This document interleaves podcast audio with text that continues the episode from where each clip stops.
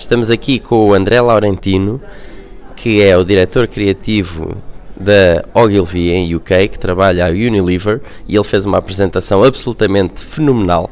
Foi uh, uma das apresentações do Cheryl Algarve, sem dúvida nenhuma, e ele veio falar Relevance is not enough. E veio falar precisamente disso, que não basta a relevância, a forma também é muito importante. André, um pouco de contexto sobre esta, sobre esta questão da forma?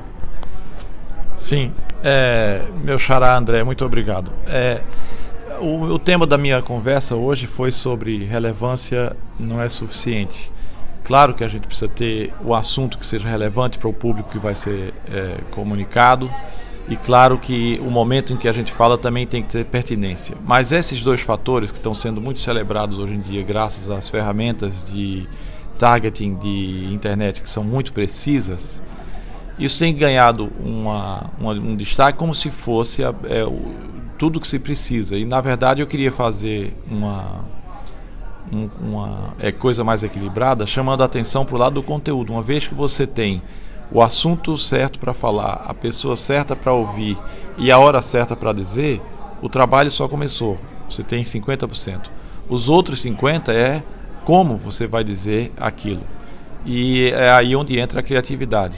É, se eu descobrir que eu preciso, ou uma pessoa precisa dizer para outra que a ama, ótimo, eu sei que ela vai gostar de ouvir, eu sei a hora certa de dizer, mas se você disser eu te amo, vai ter um efeito diferente do que você disser com um, um poema espetacular. Então, esse tipo de coisa está sendo esquecida hoje em dia, como se fala a palavra conteúdo e cabe tudo nessa palavra. Não, aí você faz o conteúdo e pai, vamos fazer vários conteúdos por dia. Mas não é assim. Esse conteúdo é que é o X da questão. O que é esse conteúdo? Então eu vou agora contar uma historinha que eu lembrei ali de uma menina na, na, na, USP, lá em São Paulo, Universidade de São Paulo, que fazia é, letras. E o professor dela era amigo do Borges, essa história faz tempo. O Jorge Luiz Borges é poeta escritor argentino. E ela ia para Buenos Aires e pediu ao professor, pelo amor de Deus, pelo amor de Deus, me dê o endereço do Jorge Luiz Borges. E o professor, não, não, não vou dar. Ela falou, mas eu não vou importunar ele, eu só quero ver o prédio onde ele mora, eu sou fã, eu só queria sentir as energias do tijolo do prédio.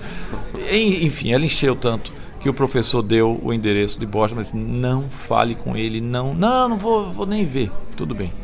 Ela foi para Buenos Aires, ficou lá uma semana na frente do endereço, esperando ver o, o Borges sair ou entrar.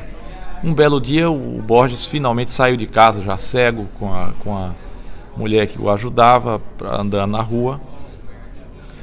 E a moça então não se conteve. Ela viu o grande ídolo dela, atravessou a rua correndo e disse: Borge, Borge. Ele ouviu o nome dele, virou.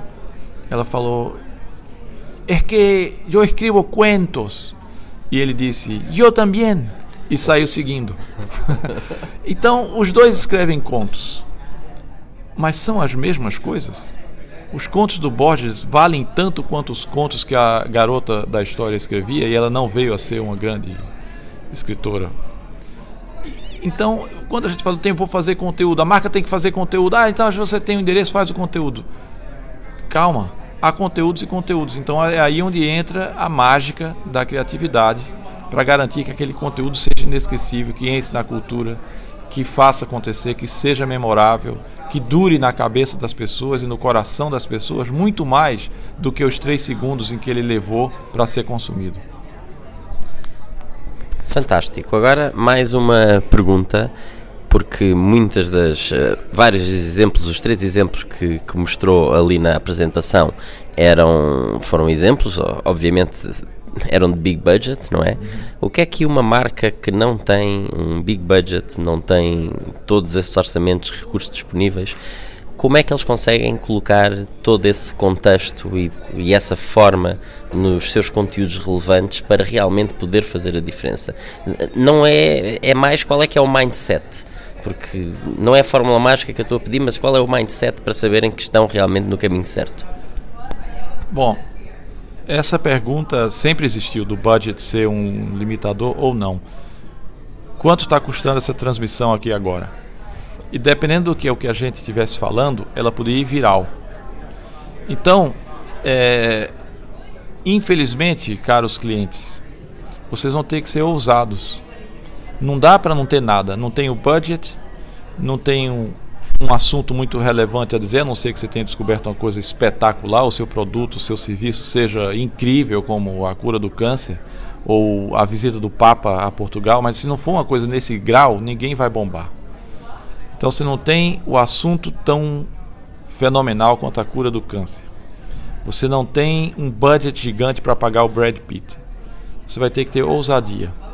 Vai ter que ter ousadia. E às vezes o truque é simples. Vídeo de gato não é ousado, não é caro e todo mundo gosta. Mas tem uns vídeos de gato que tem mais views do que outros vídeos de gato. Então, para usar ainda eh, ficar com o gato, tem que ter o pulo do gato.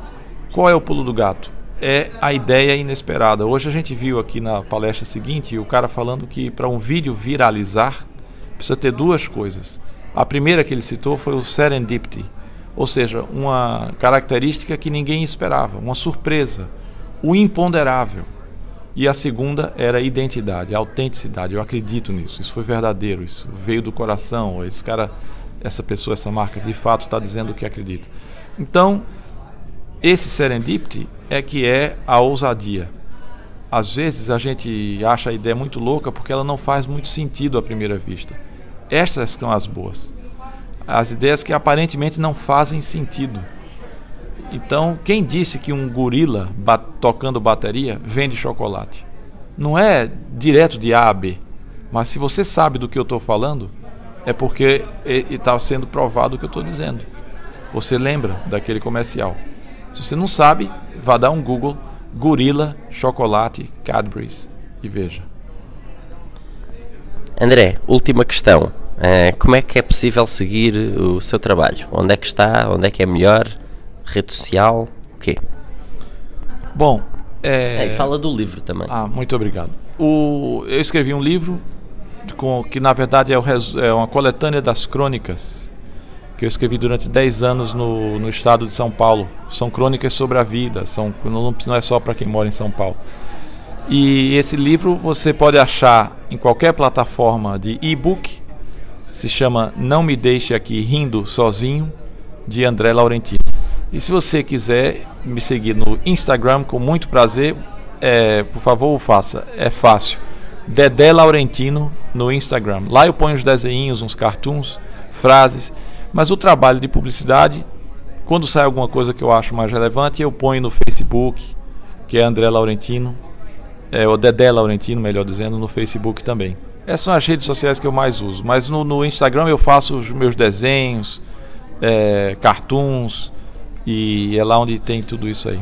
Seria um prazer ter você lá também.